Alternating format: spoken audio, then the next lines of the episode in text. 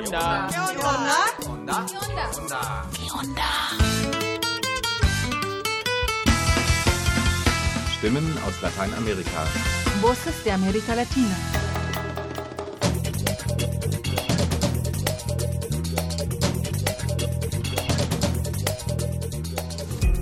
Hallo und willkommen zum Onda Info 566.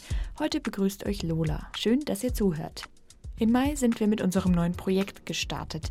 Wir wollen dabei nicht nur globale Krisen verstehen, von denen es ja leider immer noch genug gibt, sondern uns insbesondere auch Lösungen anschauen, die eine nachhaltige Entwicklung stärken. Im heutigen Onda Info schauen wir auch aus dieser Perspektive auf Chile, Mexiko und Kolumbien. Auch 2023 müssen wir uns mit patriarchaler Gewalt beschäftigen. In Lateinamerika ist die Gewalt gegen Flinterpersonen leider sehr präsent. In Chile beispielsweise wurden im letzten Jahr 44 Frauen Opfer von Feminiziden. Eine Gruppe in der Hauptstadt Santiago will sich dagegen wehren. Thea Kössler berichtet. La chica, ahora en el piso vamos a hacer 10 abdominales. La chiquilla que ya, ya, ya saben. Los abdominales y cuando subamos, dos golpes de puño también al frente. Zwei schnelle Schläge in Richtung des Gesichts, gefolgt von einem Tritt an die äußere Seite des Knies und einem starken Kick in die Bauchregion. Die TeilnehmerInnen des Selbstverteidigungskurses Taller de Autodefensa Feminista in Santiago de Chile üben diese Abfolge abwechselnd.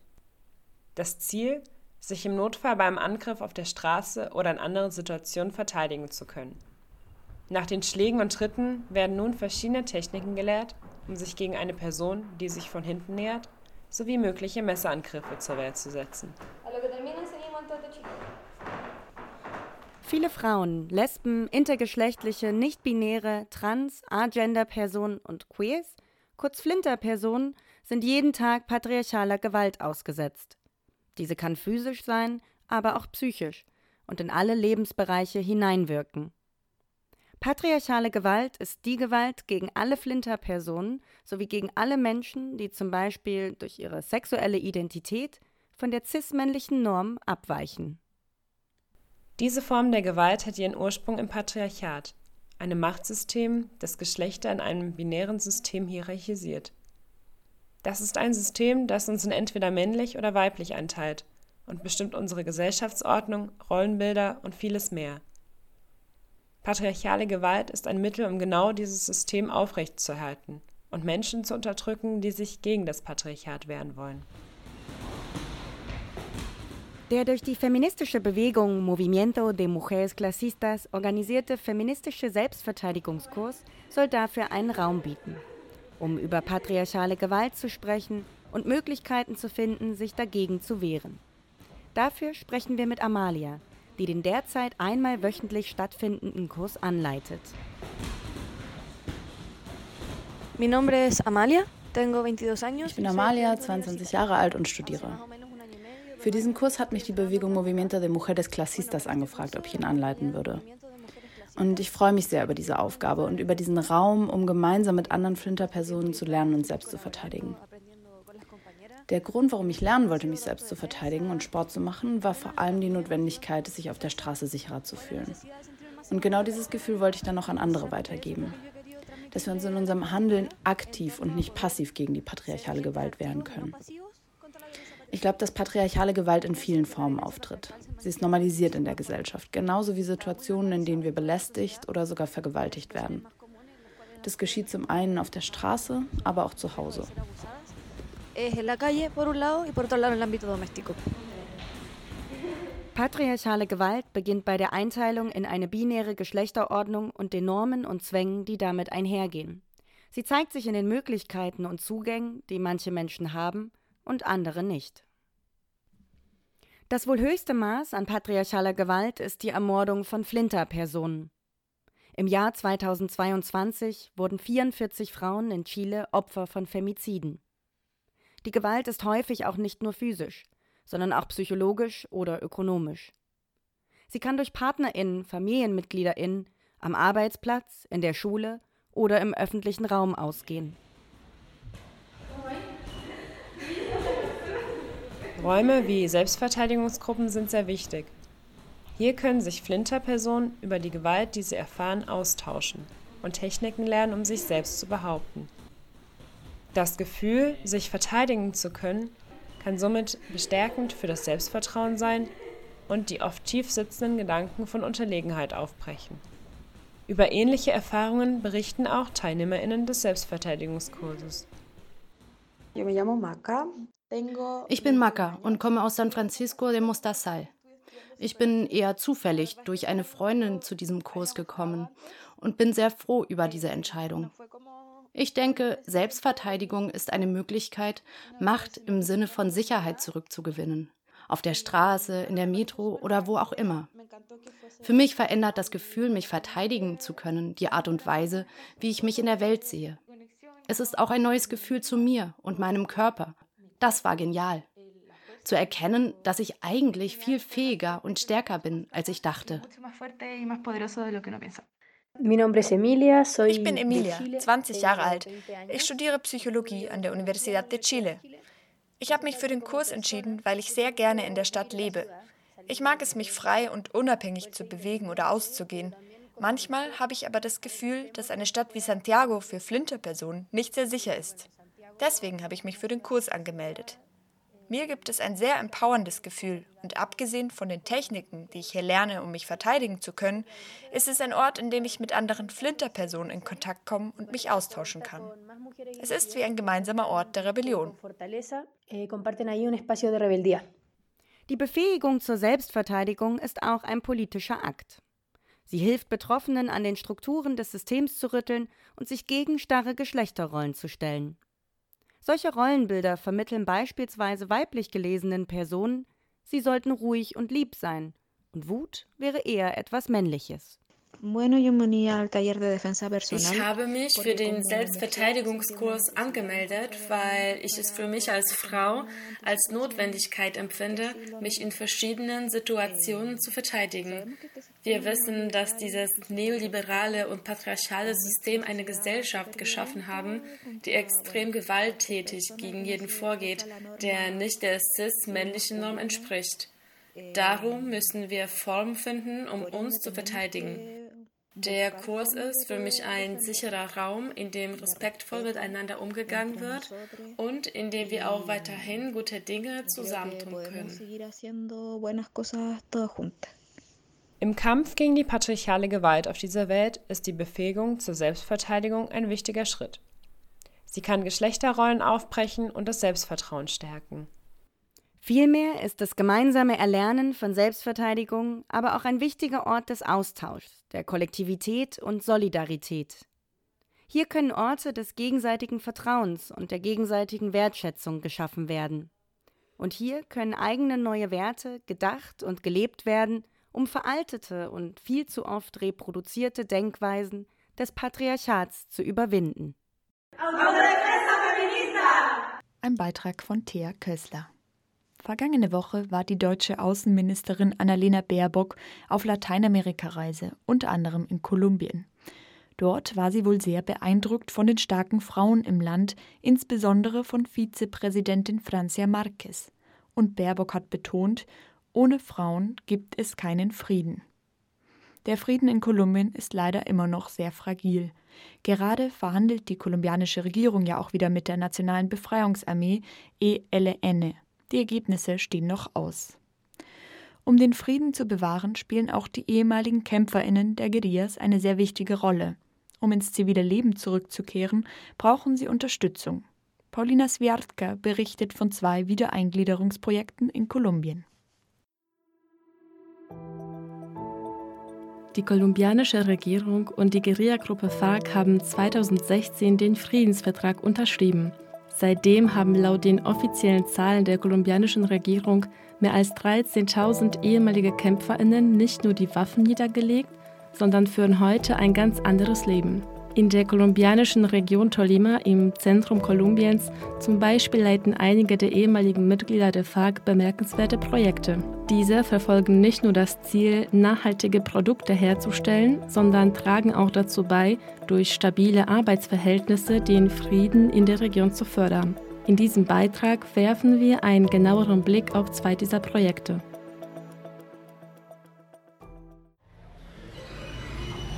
Gonzalo Beltran steht in dem Laden von Avanza in der Kleinstadt Icononso. Hinter ihm hängen T-Shirts der kleinen kolumbianischen Modemarke auf Kleiderbügeln. Er berichtet, er befinde sich als gesetzlicher Vertreter der Marke Avanza im sogenannten Wiedereingliederungsprozess. Pues contarle que yo soy, estoy en proceso de reincorporación als Wiedereingliederungsprojekt haben wir mit 22 Personen beschlossen, das Textilunternehmen Avanza in unserem Gebiet zu gründen. Wir arbeiten seit sechs Jahren an diesem Projekt, für das wir uns ziemlich große Ziele gesetzt haben. Am Anfang war es kompliziert, da wir nicht das nötige Wissen und die Werkzeuge hatten. Ich glaube aber, dass die Menschen, die hinter Avanza stehen, unser größtes Potenzial sind.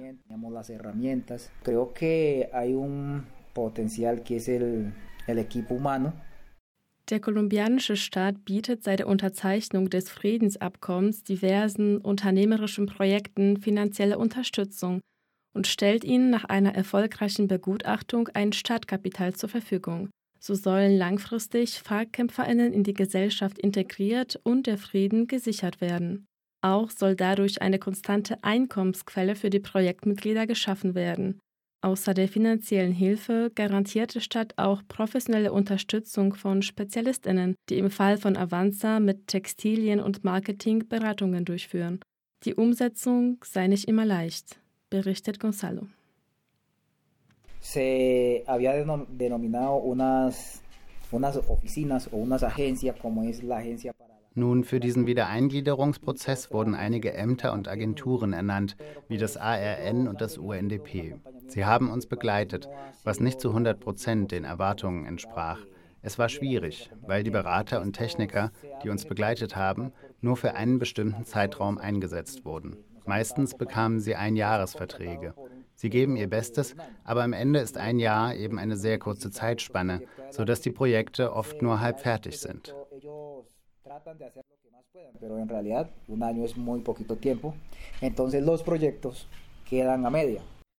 Das ALN steht für Agentur für Wiedereingliederung und Normalisierung und das UNDP ist das Entwicklungsprogramm der Vereinten Nationen. Das Modelabel Avanza hat sich trotz schwieriger Anfänge zu einer erfolgreichen Marke für nachhaltige Mode in Kolumbien entwickelt. Es stellt damit auch eine Alternative zur konventionellen Fast-Fashion-Industrie dar, wie Gonzalo erklärt. Das aktuelle Ziel von Avanza ist es, den Verkauf zu steigern, die Produktion zu erhöhen und menschenwürdige, sichere Arbeitsplätze mit einem ausreichenden Einkommen zu schaffen.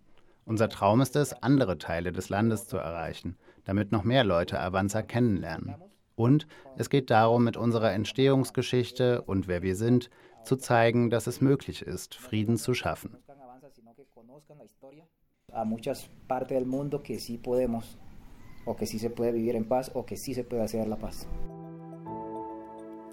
Ein ähnliches Projekt ist Café Esperanza y Paz das genauso wie Avanza in Econonso gegründet wurde. Auch diese Initiative wurde von ehemaligen FARC-KämpferInnen ins Leben gerufen.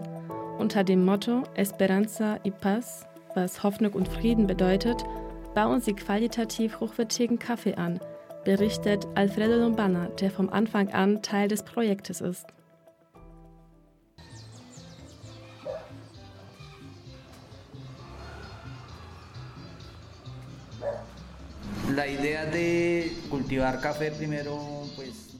Wir waren 19 Gründungsmitglieder, heute sind wir bereits 36 Mitglieder.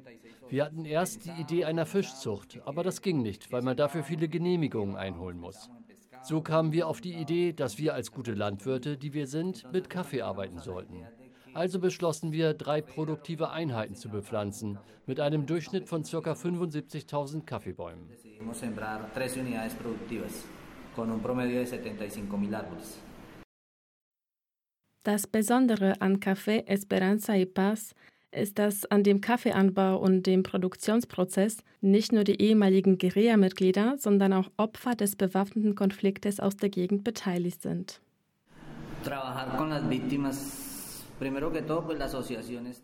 Unsere Vereinigung ist offen für alle. Mit den Opfern des Konfliktes zusammenzuarbeiten, ist für uns eine Ehre.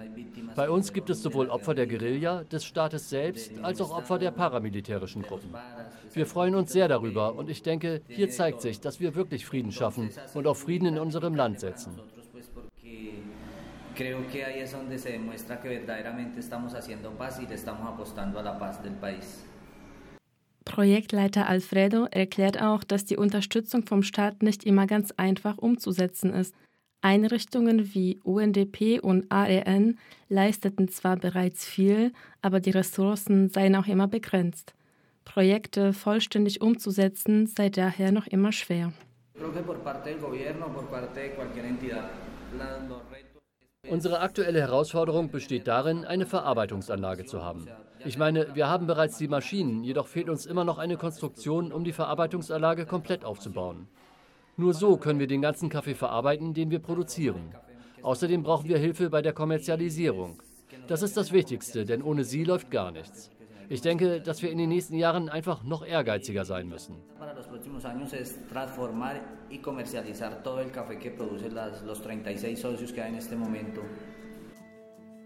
Fest steht, in Kolumbien entschließen sich heute immer mehr Ex-Kombattantinnen dazu, unternehmerische Ideen umzusetzen und ihre Fähigkeiten und Erfahrungen im Kampf in den Dienst der Gemeinschaft zu stellen.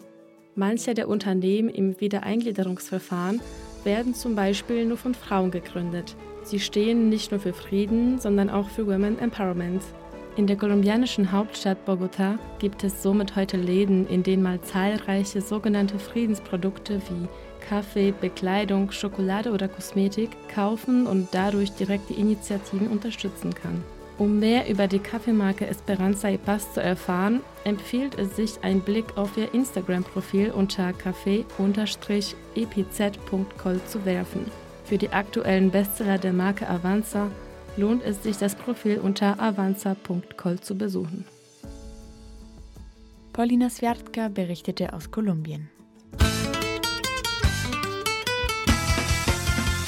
Stimmen aus Lateinamerika. Voces de América Latina.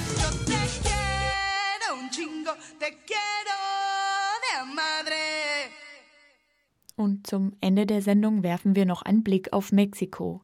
Im kleinen Dorf Izucal in den mexikanischen Bergen wird jedes Jahr Ende Oktober, Anfang November das Totenfest gefeiert. Ein ganz besonderer Tag. Fabian Werfel berichtet über die Tradition.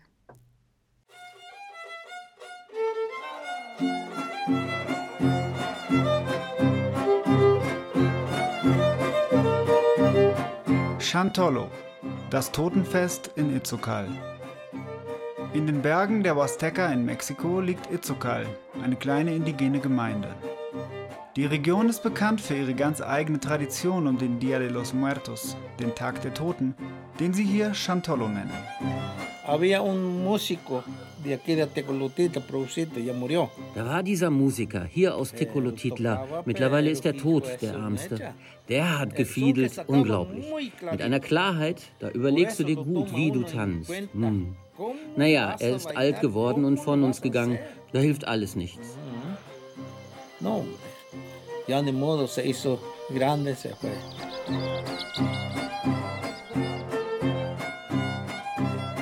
2018 hatte ich die Ehre, eine kleine interdisziplinäre Gruppe von StudentInnen um die Musiker Martin Arias Nachera und Nicole Lujan zum Chantolo nach Itzucal zu begleiten.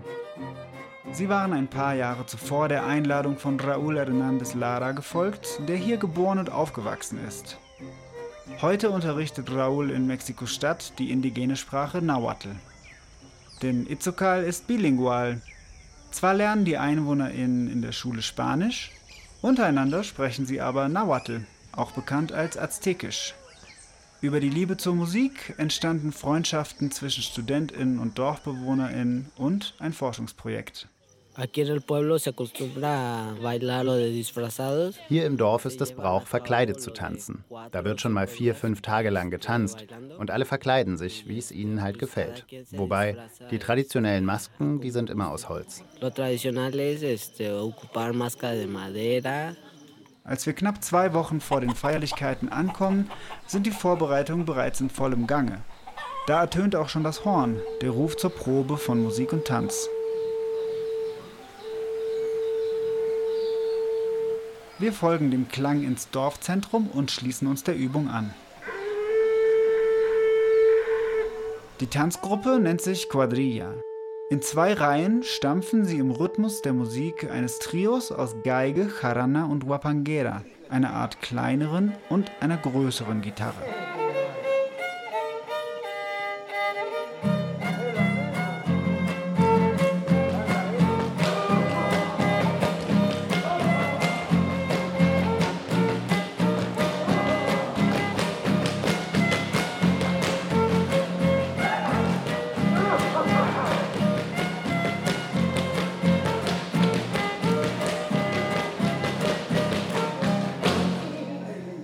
MusikerInnen des Trios erzählen uns, dass sie Autodidakten an ihren Instrumenten sind. Die Lieder haben sie aber allesamt von Doña Juana. Sie hat das musikalische Gedächtnis in ihrem Kopf und die MusikerInnen kommen zu ihr, um die Melodien zu lernen. Die Geige spielen? Davon habe ich absolut gar keine Ahnung. Er hat so rumprobiert und ich nur so, der Ton ist es. Er hat weiter probiert und ich wieder, und jetzt der. Einer nach dem anderen habe ich ihn vorgesummt.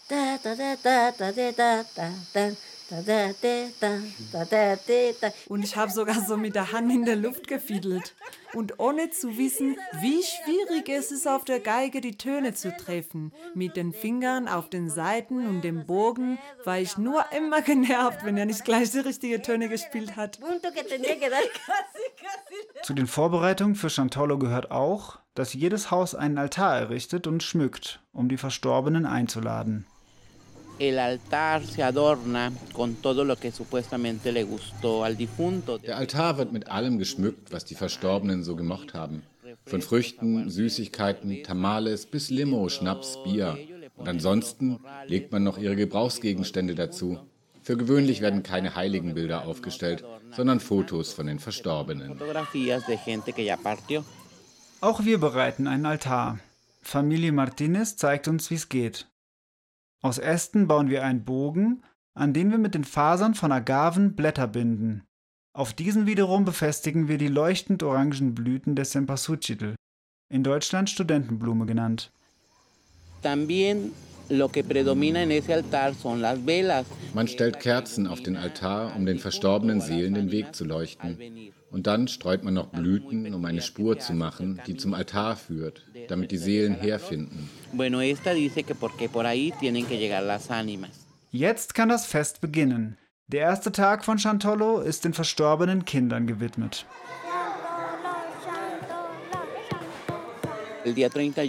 Am 31. werden die sogenannten Chalat-Tamales gemacht, mit Sesam und Bohnen. Am Abend des 31. Oktobers kochen die Eltern in der Grundschule einen riesigen Berg gefüllter Teigtaschen aus Mais, die Tamales.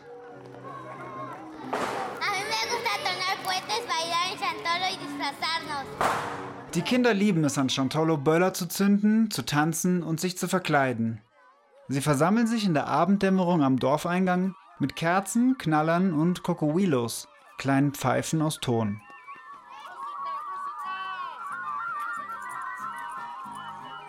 Sie laufen gemeinsam durchs Dorf, bis sie bei der Grundschule ankommen, wo nacheinander jeder Jahrgang mit Verkleidungen einen Tanz aufführt. Dann sind die LehrerInnen dran. Sie fragen mich, ob ich das Teufelchen sein will, das aus der Reihe tanzt. Ich nehme die Einladung an und nach dem Tanz umzingeln und demaskieren mich die Kinder. Und schließlich hat die Quadrilla von Itzokal ihren ersten Auftritt. Morgen, am 1. November, werden sie in der Kreishauptstadt gemeinsam mit den Quadrillas der anderen Dörfer auftreten. Die nächsten vier Tage lang werden sie nicht mehr aufhören zu tanzen, von Haus zu Haus ziehen und überall für gute Stimmung sorgen.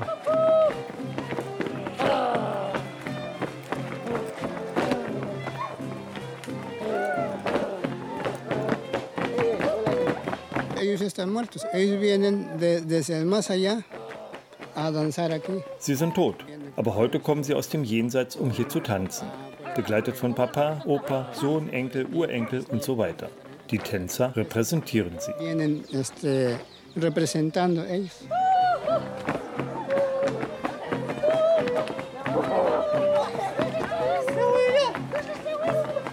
Zwei der TänzerInnen spielen ein altes Ehepaar.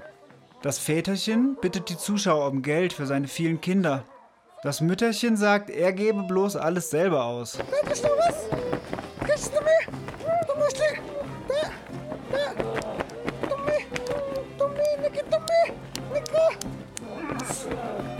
Sie sprechen Nahuatl, deshalb verstehe ich nur Euros, als das Mütterchen auf mich zukommt. Die anderen erklären mir, was sie sagt. Der da kommt von der anderen Seite des Meeres, der hat Euros dabei. Als ich ihr Pesos gebe, beginnt sie nur Witze zu reißen. Diese Dumpfbacke kratzt sich bloß die Füße. Komm, wir gehen tanzen, der will nicht mit Euros zahlen.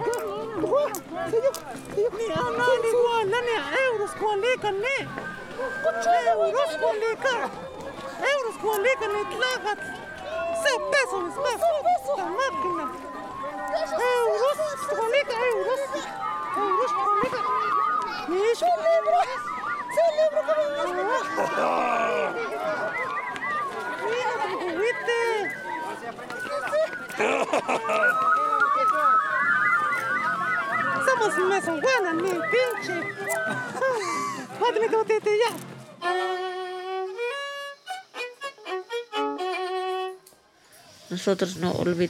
Wir vergessen nicht. Wir sehen sie zwar nicht mehr, aber sie sehen uns. Deshalb träumen wir von ihnen. Die ganzen Verstorbenen. Sie kommen mich besuchen. Ich mag das Fest sehr, Chantolo bzw. Michael Huitl, weil ich spüre, dass sie bei mir sind, weißt du, dass sie bei uns sind. Und das ist kein trauriger Moment, obwohl vielleicht ein bisschen, weil du dich auch erinnerst, dass du sie körperlich nicht mehr wieder siehst. Aber abgesehen davon fühle ich ganz deutlich, dass sie da sind. Und so erfreuen sich die Menschen in Itzukal an Chantolo bis das Fest am 4. November schließlich seinen großen Abschluss findet. Alle versammeln sich auf dem Friedhof und die Quadrilla tanzt ein letztes Mal zur Musik der Blaskapelle.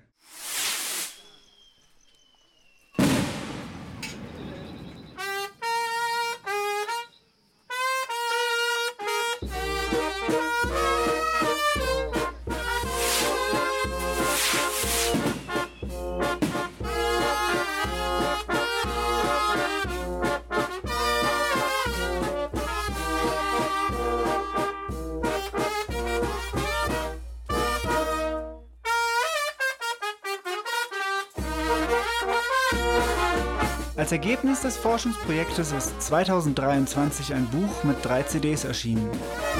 Es ist Teil 74 der Reihe Testimonio Musical de México des Instituto Nacional de Antropología e Historia und trägt den Titel Chantolo, Tlen Kakisti Ipan Itzokal, Leben und Feste einer Nawa-Gemeinde in der hidalgensischen Huasteca, traditionelle Musik.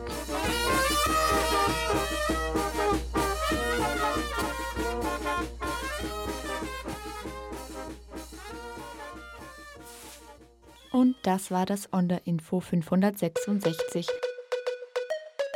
Am Ende haben wir noch einen Hinweis für euch. Am 20. Juni ist Weltgeflüchtetentag. Millionen Menschen befinden sich auf der Flucht und leben unfreiwillig außerhalb ihres Herkunftslandes, nicht nur in Lateinamerika. Auch hier bei uns müssen Geflüchtete immer wieder Stärke, Mut und Widerstandsfähigkeit beweisen. Zum Weltgeflüchtetentag gibt es sicherlich viele interessante Veranstaltungen und auch Möglichkeiten, sich mit Geflüchteten zu vernetzen. Hört zum Beispiel auch gerne rein bei den KollegInnen von Radio Connection aus Berlin-Marzahn. Die mehrsprachige Sendung wird von Menschen mit und ohne Flucht- und Migrationserfahrung produziert und läuft immer donnerstags um 15 Uhr auf Pi Radio, der Frequenz 88,4 in Berlin.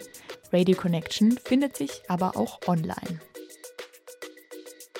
Und bei uns findet ihr weiterhin immer aktuelle Nachrichten aus und über Lateinamerika auf npla.de. Ich freue mich, dass Sie zugehört haben und wünsche einen schönen Tag. Für diese Sendung verwenden wir Berichte von freien Radios, Agenturen und Korrespondentinnen aus Lateinamerika. Weitere Beiträge und Texte von Ponal findet ihr auf der Internetseite des Nachrichtenpool Lateinamerika www.ponal.org. npla.de.